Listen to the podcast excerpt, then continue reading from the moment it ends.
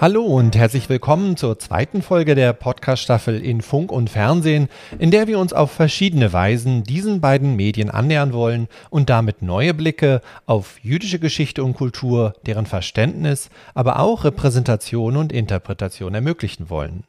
Mein Name ist Björn Siegel, ich bin wissenschaftlicher Mitarbeiter hier am Institut für die Geschichte der deutschen Juden in Hamburg, von wo aus diese Staffel betreut wird, wobei der Podcast-Kanal ein Gemeinschaftsprojekt des IGJ in Hamburg und des Moses Mendelssohn Zentrums für europäisch-jüdische Studien in Potsdam ist.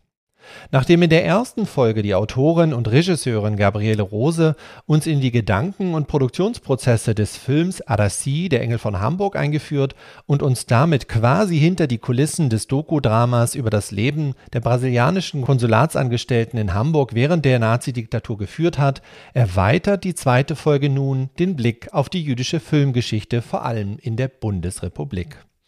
Im Gespräch führt uns Lea Wohl von Haselberg ausgehend von ihren verschiedenen Forschungsprojekten und der von ihr und Johannes Pretorius Rhein kuratierten Ausstellung im Jüdischen Museum Frankfurt unter dem Titel Ausgeblendet, eingeblendet, eine jüdische Filmgeschichte der Bundesrepublik genauer in dieses Themenfeld ein.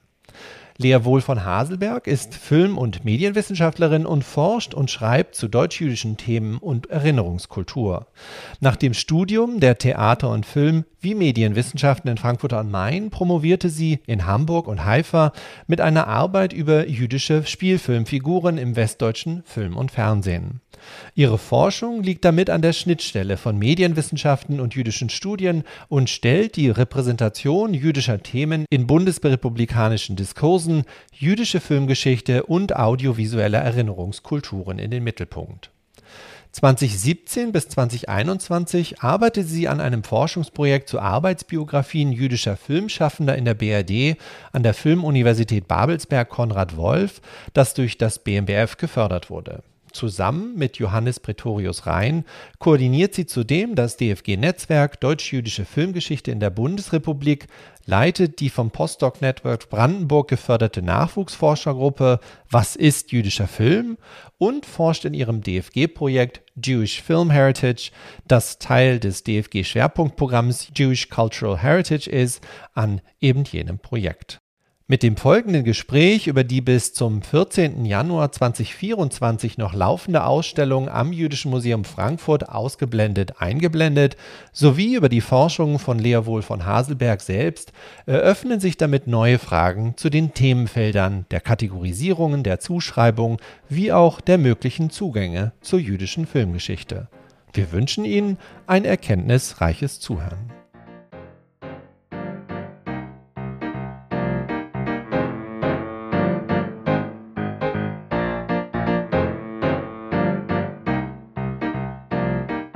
Herzlich willkommen. Ich freue mich ganz besonders, heute einen neuen Gast begrüßen zu können hier in unserer Podcast-Folge in Funk und Fernsehen, nämlich Lea Wohl von Haselberg, die gleich auf verschiedenste Weise mit unserem Oberthema in Verbindung steht und insbesondere durch die kuratierte Ausstellung, die im Juli 2023 eröffnet wurde im Jüdischen Museum Frankfurt am Main unter dem Titel Ausgeblendet, eingeblendet, eine jüdische Filmgeschichte der Bundesrepublik, heute uns weitere Perspektiven auf vor allen Dingen Filmgeschichte geben wird, was aber sich sehr gut ergänzt mit unserer Folge, die wir schon hatten. Für den einen mag äh, Filmgeschichte vielleicht eher etwas mit Unterhaltung zu tun haben, aber wie wir sicherlich heute herausstellen werden, ist das auch ein ganz spannendes Tor, durch das man Geschichte, Kultur und auch Produktion von Imaginationen besprechen kann. Und daher freue ich mich, dass Lea Wohl von Haselberg heute mit dabei ist. Ich grüße nach Potsdam bzw. Berlin.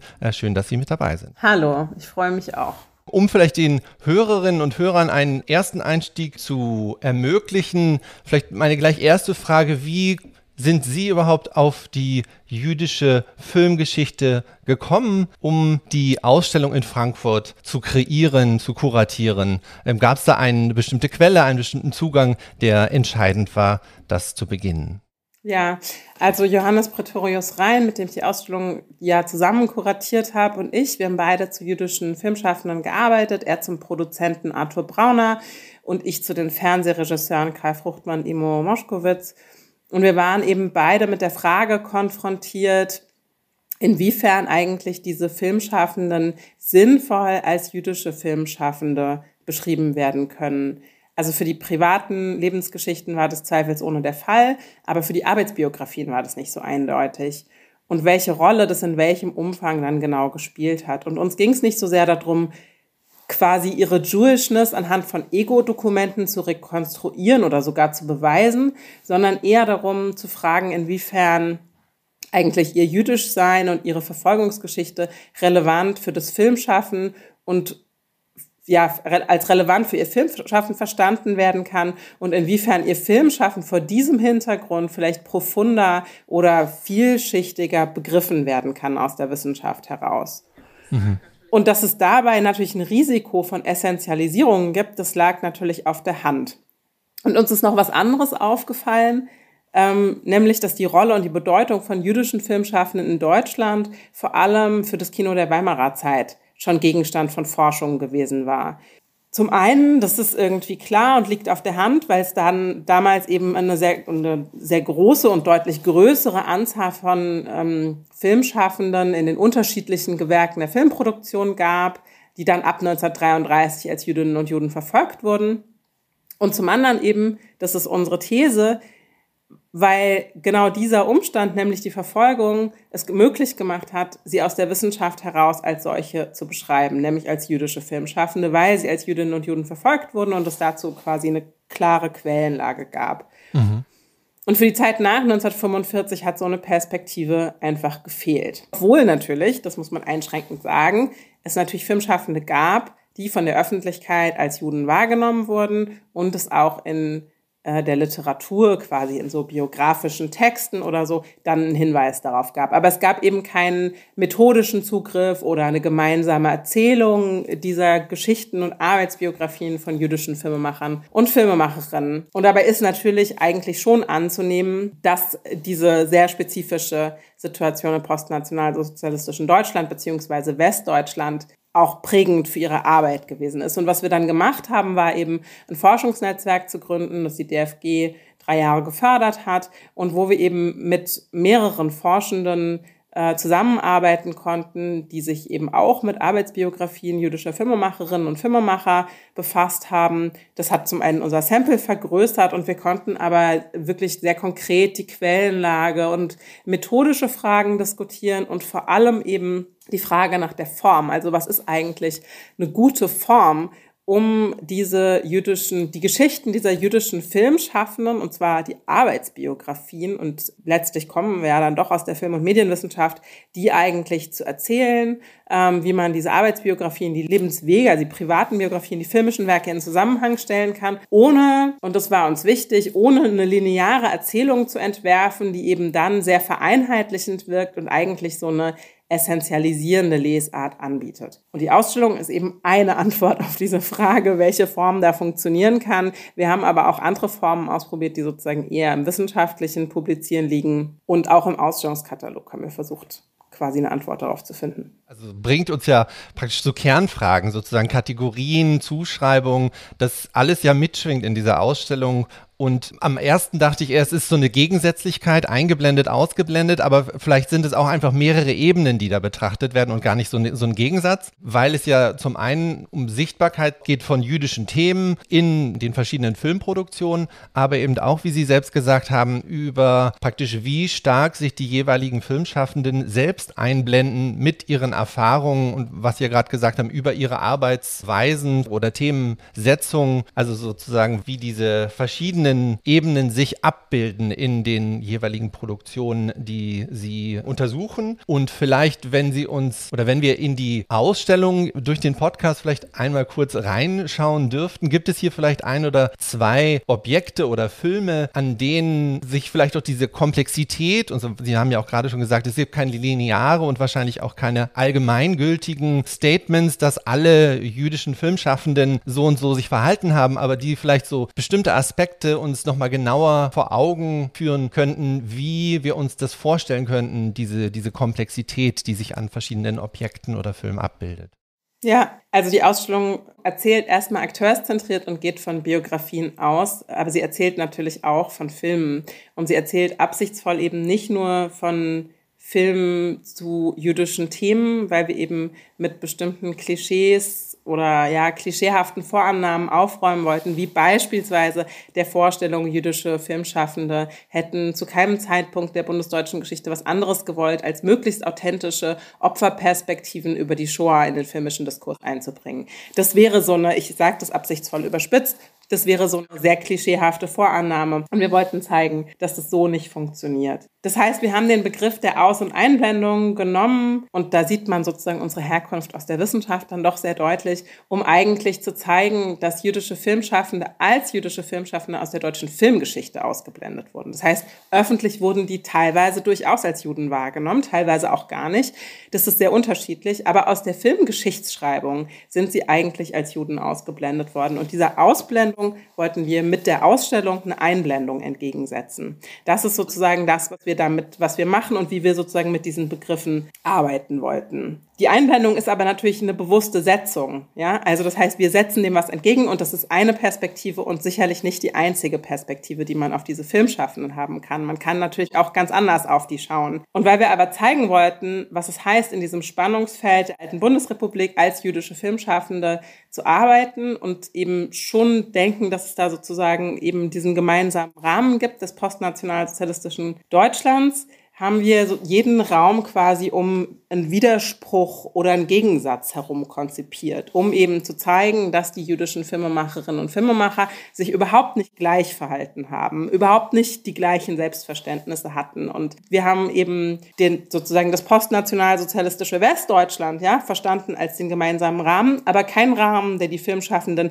determiniert und sie dazu bringt, quasi sich alle ähnlich zu verhalten, sondern es ist der Rahmen, in dem sie sehr individuell individuelle Antworten, Reaktionen, Positionierungen finden, sowohl politisch als auch künstlerisch, als auch dann sozusagen privat. Also das heißt, das ist so der Rahmen und das sieht man eigentlich in jedem Raum, weil wir sozusagen von der Auswahl der Biografien als auch von der Auswahl der Filme immer versucht haben, eine Widersprüchlichkeit oder ein Spannungsverhältnis ins Zentrum zu stellen. Und im ersten Raum zum Beispiel, auf der einen Seite steht Arthur Brauner mit seinem Film, wo er früh versucht, den Opfern des Nationalsozialismus ein Denkmal zu setzen. Das sieht man auch dem Filmplakat sehr schön, was wir ausstellen. Also da ist wirklich so eine Stele drauf, ja. Da geht es um Denkmal. Das heißt, er versteht schon zu einem sehr frühen Zeitpunkt, Ende der 40er Jahre, das Kino als Ort der Erinnerung. So. Das ist ja erstmal gar nicht selbstverständlich, dass der Kinosaal der Ort ist, wo man erinnert und gedenkt. Und gegenüber ist der Film Arche Nora zu sehen, also ein Ausschnitt natürlich aus dem Film von Jola Tribic und Walter Koppel, die zu dem Zeitpunkt eher sozusagen Filme machen, die den Trümmerfilmen und einem Unterhaltungskino zuzurechnen sind, die aber gleichzeitig, und das zeigen wir eben auch, ähm, sehr aktiv in der VVN sind. Also offensichtlich geht das Selbstverständnis als jüdische Überlebende, als sehr politische jüdische Überlebende und als Filmemacher auf eine andere Weise zusammen zu diesem Zeitpunkt. Und das ist sozusagen der Widerspruch, den wir da zeigen. Und wenn man dann weitergeht, sieht man Erich Pommer, der große Produzent des Weimarer Kinos, und Ellie Sillmann. Beide kommen in amerikanischer Uniform als Remigrantin zurück nach Deutschland.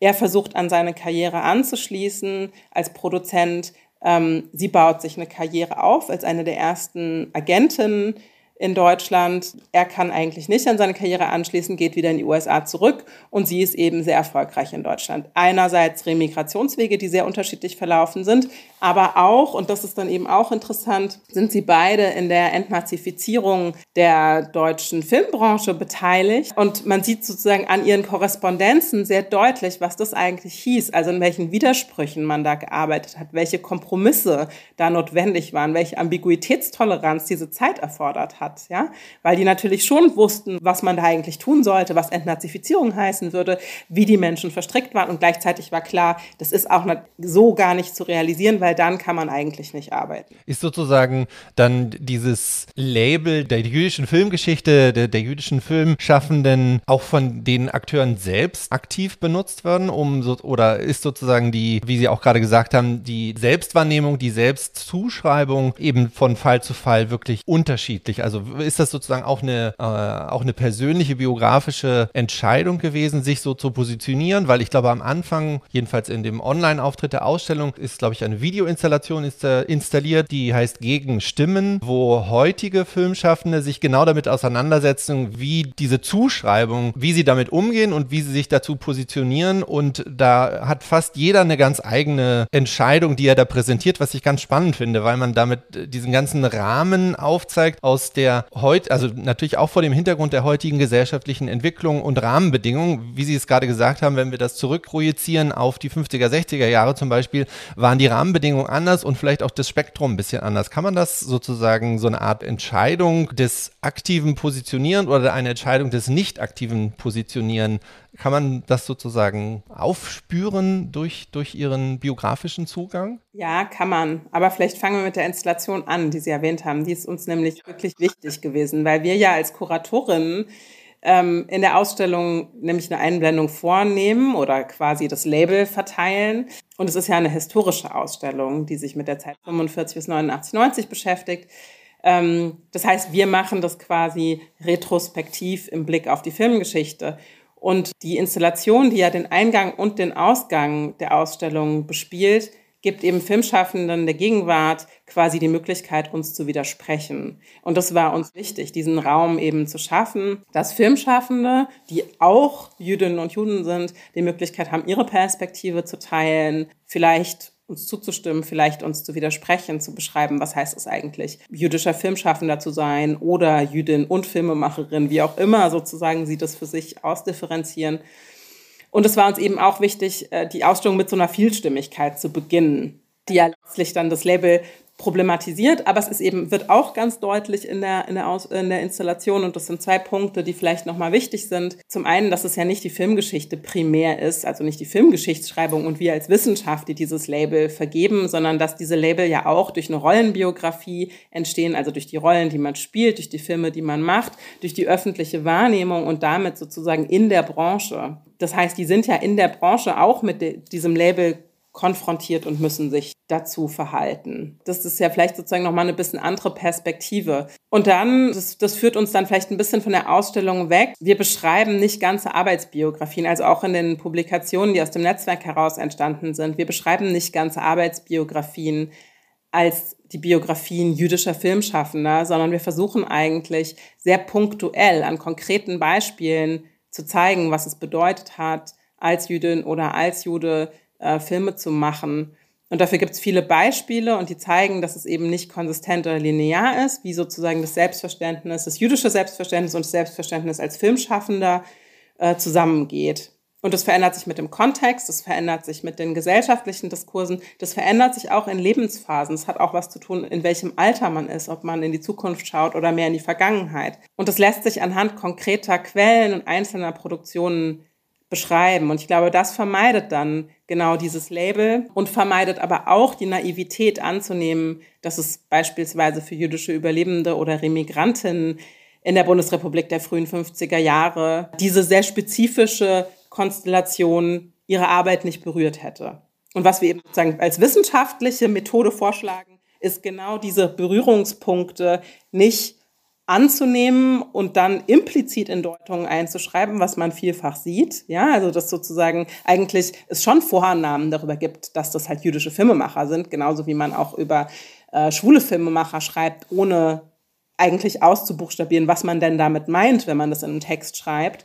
Ähm, sondern zu sagen, es gibt diese Berührungspunkte und die kann man auch konkret beschreiben anhand von Quellen. Und das heißt, wir nehmen das raus aus der Ausblendung und wir nehmen das auch raus aus diesem impliziten Bereich, sondern versuchen das einfach sehr konkret im Kontext zu beschreiben.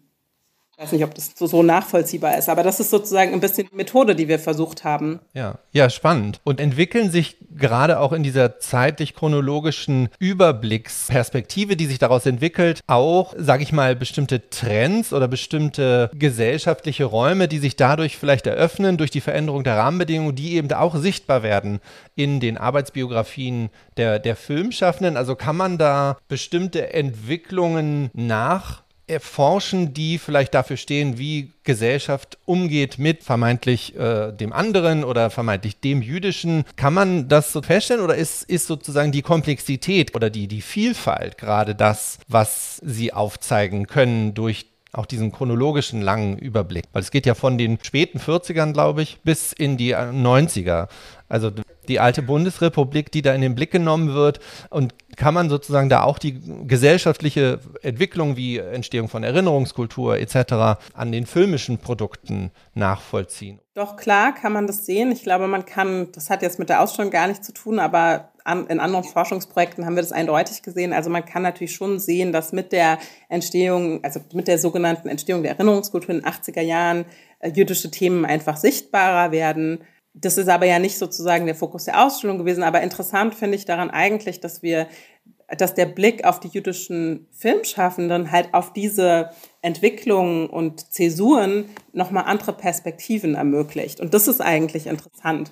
Also während man ja, während ja sozusagen vielleicht so eine landläufige Annahme wäre zu denken, die 80er Jahre mit der entstehenden Erinnerungskultur bringen eine gesellschaftliche Offenheit für Erzählungen über die Shoah, seien es filmische Erzählungen oder literarische oder in welcher Form auch immer. Und die Gesellschaft ist auf einmal bereit, diesen Erzählungen zuzuhören oder zuzusehen. Und das ist dann so ein Möglichkeitsfenster für jüdische Filmschaffende beispielsweise. Es ist natürlich auch die Möglichkeit, vielleicht Filme zu machen, für die bestimmte Filmschaffende früher viel mehr hätten kämpfen müssen. Es ist aber auch so, dass damit unheimlich starke Zuschreibungen und auch Anforderungen einhergehen. Also auf einmal wird dieses Label in der Branche viel stärker und es gibt auch eine spezifische Ansprache, ja diese Geschichten zu produzieren, diese Geschichten zu erzählen, vielleicht auch mit der eigenen ähm, privaten Lebensgeschichte in die Öffentlichkeit zu treten. Und das ist gar nicht selbstverständlich, wie damit umgegangen wird. Und es gibt Filmschaffende, die sich, zum Beispiel Karl Fruchtmann, könnte man da nennen, der wirklich viele Filme über den Nationalsozialismus und die Shoah gemacht hat. Tolle Filme, komplexe Filme, der aber nie mit seiner privaten Lebensgeschichte und Überlebensgeschichte wirklich an die Öffentlichkeit gegangen ist. Und er hat kein Geheimnis draus gemacht. Das war völlig klar, dass der Überlebender war, dass der in Dachau war und dann äh, nach Palästina fliehen konnte. Aber der hat keine Memoiren geschrieben, der hat nicht in Talkshows gesessen, der hat nicht als Zeitzeuge in Schulen erzählt. Das wollte der nicht. Und er hat sich auch an einzelnen Stellen, und auch das zeigen wir eben, regelrecht verweigert. Also er hat zum Beispiel mal ein Gedichtband geschrieben, äh, der heißt Auschwitz-Kinderlieder, den hat er anonym veröffentlicht weil er ganz offensichtlich eben nicht wollte, dass es sozusagen mit seiner Überlebensgeschichte kurz geschlossen wird. Also das ist sowas, eine der, der neuen Perspektiven, die vielleicht sozusagen mehr nochmal einen anderen Blick auf bundesrepublikanische Geschichte und jüdische Geschichte in der Bundesrepublik werfen. Eine Perspektive, die vielleicht so einen neue, neuen Blick auf Filmgeschichte und ihre Zäsuren und Kapitel ermöglicht, ist so die ganze ganze Zeit ums Oberhausener Manifest und den neuen deutschen Film. Und das ist eine Erzählung, die ist eigentlich um so eine Generationenerzählung aufgebaut. Also die jungen revolutionären Filmemacher verwerfen quasi Papas Kino. Ja, also das ist sozusagen die Erzählung von den Söhnen und den Vätern. Und da haben jüdische Filmemacherinnen und Filmemacher wie Janine Meerapfel oder Peter Lilienthal, aber auch Erwin Leiser natürlich nicht reingepasst. Auch Arthur Brauner im Übrigen. Weil die Väter, die ja auch immer angesprochen wurden als die Väter, die als Mitläufer oder Täter im Nationalsozialismus verstrickt waren, das waren natürlich nicht diese jüdischen Väter, die vom Alter her vielleicht ins gleich, in die gleiche Generation gehört haben. Genauso wie die Jungen, die vermeintlich Jungen, Peter Lilienthal und Janine Meerapfel, natürlich mit ihren Eltern und auch in diesem Umfeld des neuen deutschen Films andere Themen hatten ja, andere Konflikte hatten. So, das heißt, da, da kann man einfach nochmal auf diese Zäsur Oberhausener Manifest, neuer deutscher Film, kann man einfach nochmal anders gucken, wenn man eben versteht, dass in dieser Familienaufstellung eben auch nicht alle einen Platz gefunden haben. Mhm. Und ist sozusagen, weil es ist ja, haben wir jetzt schon des Öfteren gehört, ein Fokus auf die bundesrepublikanische Öffentlichkeit sozusagen, ist es, wenn man, weil man diesen, diese Perspektive nimmt, vielleicht auch ein Fokus, um einen Blick auf die DDR zum Beispiel zu werfen oder auch in andere europäische Film, Filmländer? Also so ein, ein, eine Vergleichsfolie, bietet sich das dadurch vielleicht auch an? Also aus der Wissenschaft heraus, wir, wir, wissen ja, dass man immer vergleichen kann und sei es halt nur, um die Unterschiede festzustellen. Also ja, ich glaube, man kann dazu halt sagen, dass ähm, Filmproduktion sowieso halt nie national ist, auch wenn wir irgendwie sozusagen noch so ein bisschen da drin verhaftet sind, dass irgendwie das zuzuweisen, sozusagen, das ist ein deutscher Film, das ist ein französischer Film, aber Filmproduktion ist transnational und nicht national.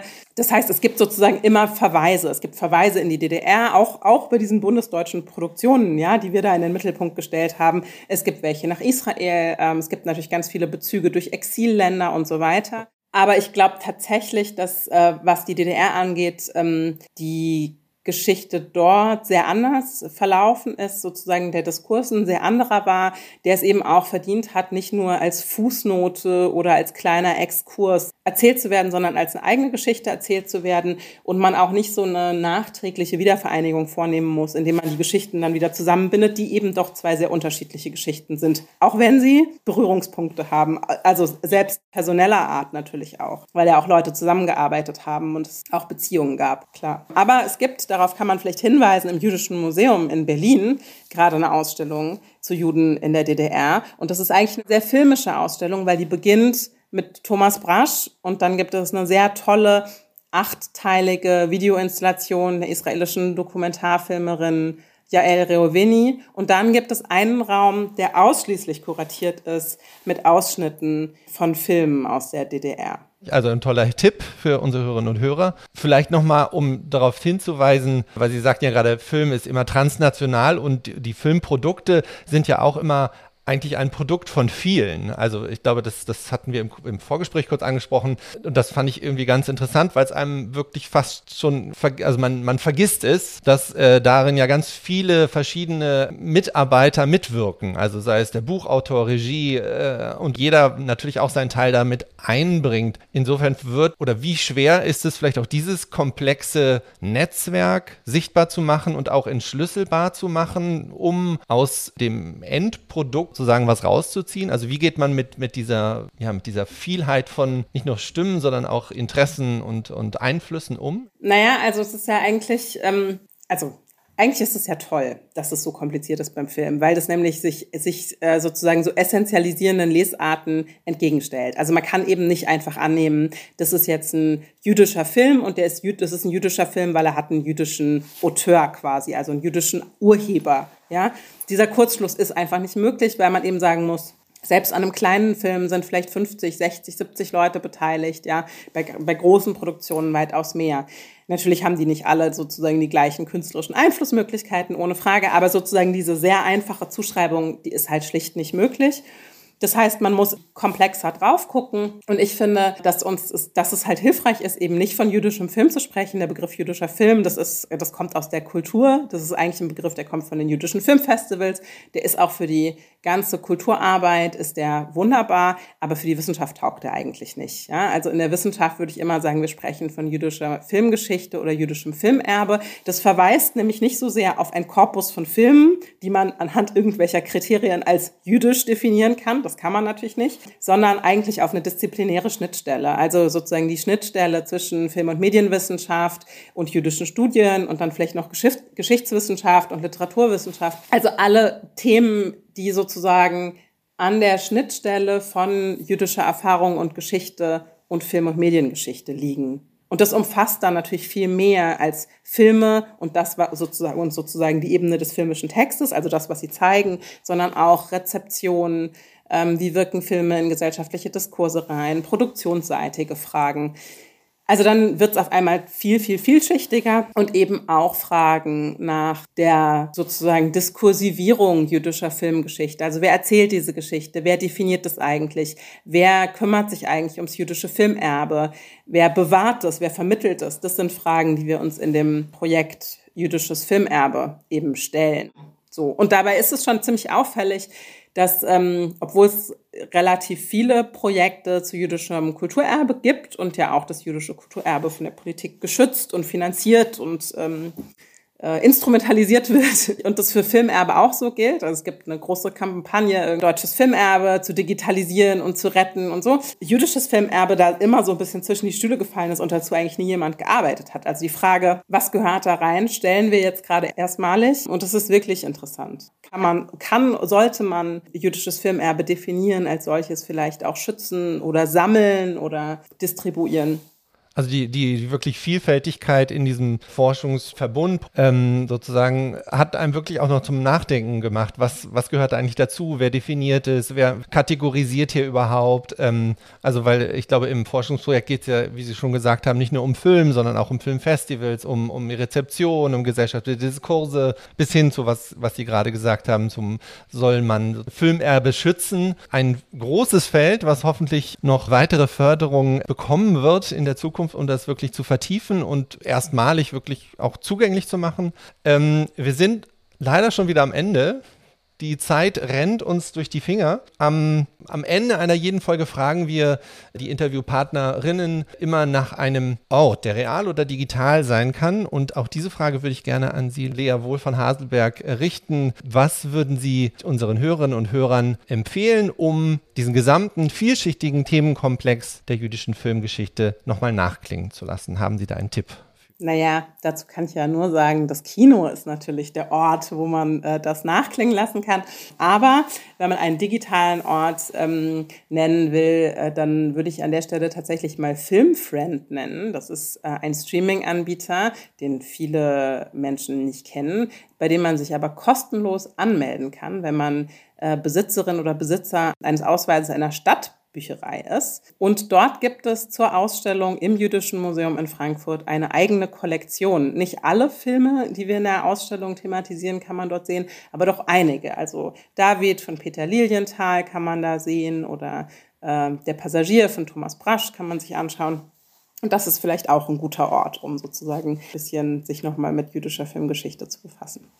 Ja, herzlichen Dank. Das ist ein super Tipp. Und natürlich laden wir alle Hörerinnen und Hörer ein, noch bis zum 14. Januar 2024 sich die Ausstellung im Jüdischen Museum Frankfurt anzuschauen. Ausgeblendet, eingeblendet eine jüdische Filmgeschichte der Bundesrepublik. Ich sage herzlichen Dank, Lea Wohl von Haselberg, für dieses Gespräch, das wirklich mir nochmal einige Perspektiven eröffnet hat in dieses Forschungsfeld und auch die besondere Rolle der jüdischen Filmgeschichte. Herzlichen Dank. Dankeschön. Damit sind wir schon am Ende der zweiten Episode der elften Staffel zum Thema in Funk und Fernsehen und wir hoffen natürlich, dass Sie einige neue Einblicke und Erkenntnisse gewinnen konnten und würden uns freuen, wenn Sie, liebe Hörerinnen und Hörer, auch am nächsten ersten Freitag des Monats Januar, das heißt genauer gesagt am 5. Januar, dann schon 2024 wieder reinhören würden um in der nächsten Folge der Frage des Umgangs einer Fernseh- und Rundfunkanstalt mit ihrem jüdischen Erbe nachzugehen. Gleichzeitig empfehlen wir Ihnen auch das am 15. Dezember außerhalb der Reihe erscheinende Weinuka Spezial, das wir wieder gemeinsam mit unseren Kolleginnen und Kollegen vom MNZ in Potsdam gemeinsam gestalten werden und Ihnen damit einen literarischen Zugang in die nun kommende Zeit der Feiertage eröffnen möchten. Weitere Informationen finden Sie dazu auch zu den real geplanten Weinuka-Veranstaltungen auf den jeweiligen Internetseiten der beiden Institutionen IGDJ und MMZ.